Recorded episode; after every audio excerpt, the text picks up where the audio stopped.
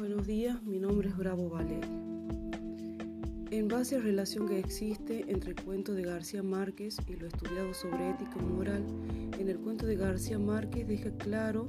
que no había nada escrito ni nada que diga efectivamente que iba a suceder una desgracia en el pueblo, pero la gente tomó acción en base a lo que se suponía que podía llegar a pasar y que fue de boca en boca y se fue ampliando y va generando una catástrofe. Al momento en el que todo el pueblo desaparece porque la gente incendia sus casas y se empiezan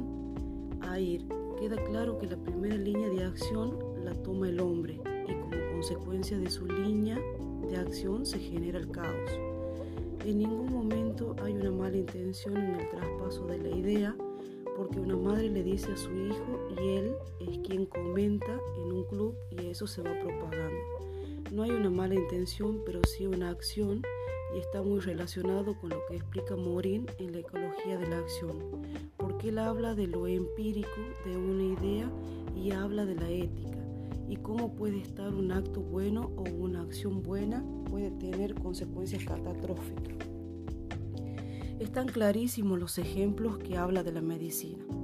Más allá de lo que se explique en el cuento, deja claro que no hay una mala intención ni una inmoralidad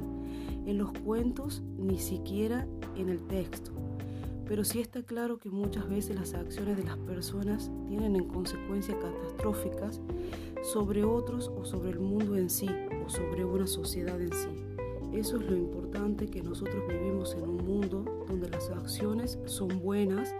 pero las consecuencias son malas, porque yo puedo tener una buena acción, pero no sé cómo el otro lo pueda tomar. Está todo muy relacionado y muchas veces aplicar ética o tener actos éticos o acciones éticas no es tan fácil porque la decisión no es la más correcta. Un ejemplo claro es cuando habla de terminar con la vida de alguien porque está en estado vegetativo o por ejemplo la ley Justina sobre la donación de órganos.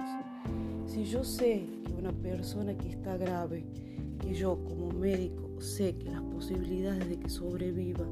o que tenga una vida normal después de la situación en la que está es del 5% que vuelva a caminar,